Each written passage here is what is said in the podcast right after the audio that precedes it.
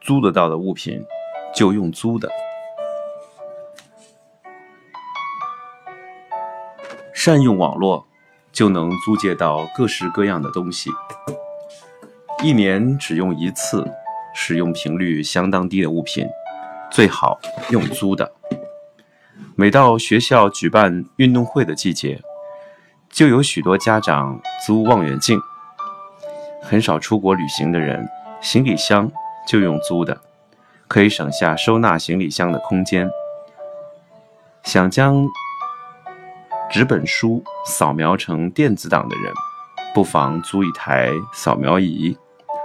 每年举办一次纸本书扫描大会，让孩子参加一生只有一次的成长祭典时，可以向专门的出租店租借孩子穿的礼服。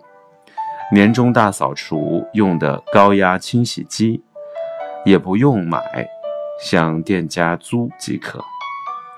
不止登山器具、潜水设备租得到，有些服饰店甚至出租由造型师搭配的衣服。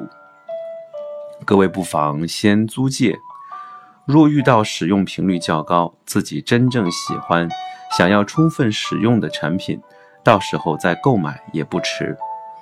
不过目前坊间出现了租借宠物。